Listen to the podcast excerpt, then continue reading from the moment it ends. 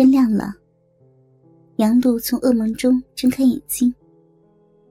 宽大的大床上，柱子和老郭一边一个搂着她，两个人的鸡巴都软软的缩了进去。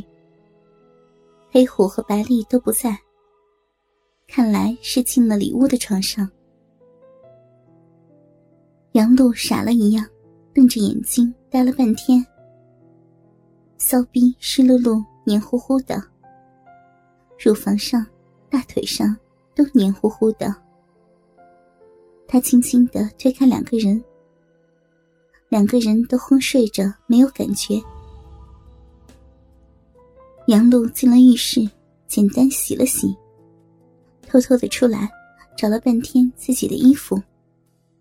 进了里屋，看到黑虎和白丽搂抱在一起。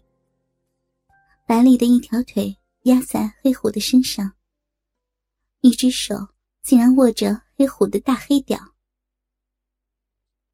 杨璐拿出了自己的衣服，在卫生间里穿好，看着里屋外屋的男人和女人，看了看曾经自己叫过老公的男人，他的心里一阵酸楚。开门出去的时候。泪水不断的涌出。坐在回家的客车上，杨璐浑身难受。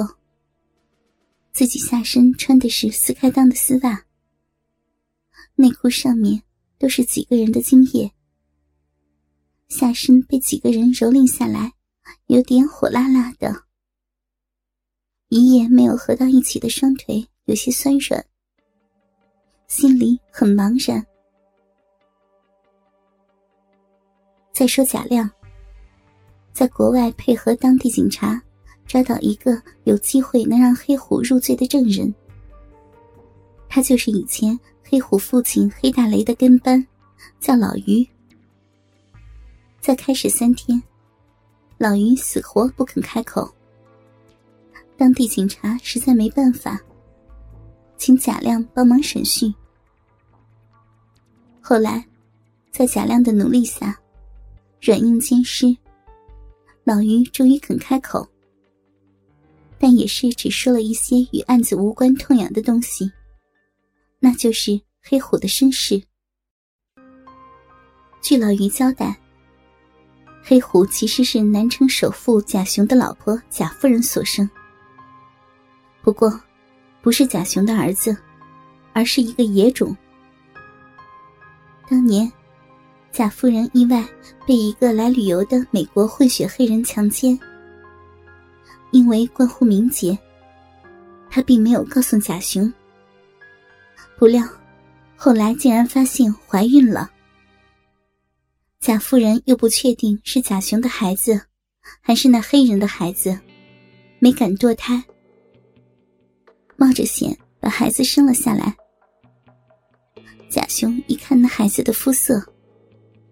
觉得老婆给他戴了绿帽子，就把母子二人赶出了贾家。后来，贾夫人遇到帮会的老大黑大雷，黑大雷垂涎贾夫人美色，就收留了他们。后来，因为黑大雷精子有问题，没有儿子，就把贾夫人的儿子当成亲儿子养，起名叫黑虎。而且，这个事情，黑虎母亲临死前曾和他说过，所以黑虎是知道的。贾亮愣住了，没想到毒贩黑虎竟是自己同母异父的弟弟。但即便这样，他也不可能手软。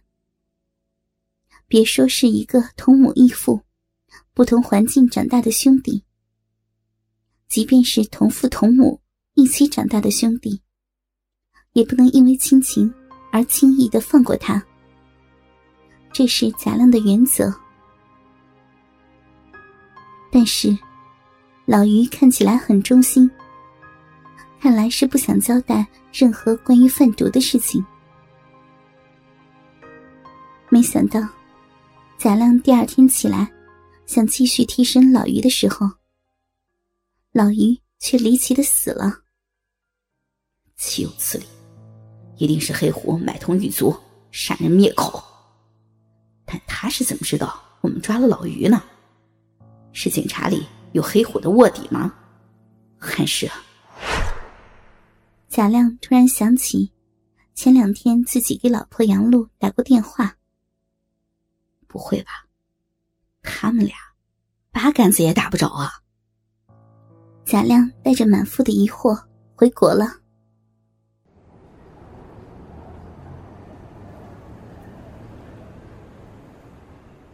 这天，贾亮下午两点回到家，一看里面有一辆奔驰车。贾亮心里一阵跳，跑到二楼，一看门反锁着，还挡着窗帘。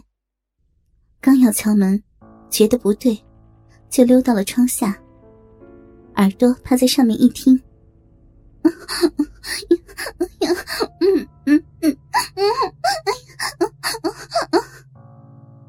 是那种紧一声、慢一声的娇喘和呻吟。贾亮刚要起身。一下听到一声娇叫，哎呀，好轻点呀！啊，痛痛啊！别咬！长的几声吱呀后，又成了娇喘呻吟。这几声如同炸雷一样的在贾亮耳边响着。是杨露，说话的是杨露。贾亮在一刹那呆住了。毕竟是警察。贾亮从三楼楼顶拿绳索掉下来，落在二楼的阳台上。从那个窗户向里看进去，是那张双人床，一个黑黑的男人宽厚的背影，胳膊上还有纹身，身子左侧一条雪白的大腿。曲起向外岔开着，小巧玲珑的脚上还穿着一双带花边的白袜。在男人右肩头夹着一只小脚，也穿着短袜，在男人肩头有力的翘着。男人的屁股在双腿间快速的起伏着，咕叽咕叽咕叽的声音和不停的娇叫呻吟。混合在一起，让人热血沸腾。贾亮只有祈祷那个女人不是杨露。这时，那男人停了下来，把鸡巴拔出来。贾亮看到那上面湿淋淋的。那男人从杨露的两腿间抬起身子，说了一句什么，就侧身坐到了床上。是黑虎。女人的身子向外一翻，贾亮只觉得浑身的血液都涌到了头上。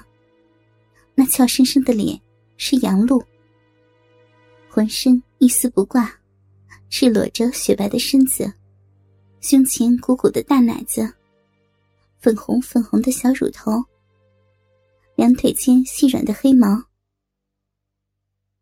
贾亮看到杨露跪趴到了床上。脸伏在枕头里，白嫩的小屁股高翘着。他清楚的看到他屁股下方那粉嫩的湿漉漉的逼唇。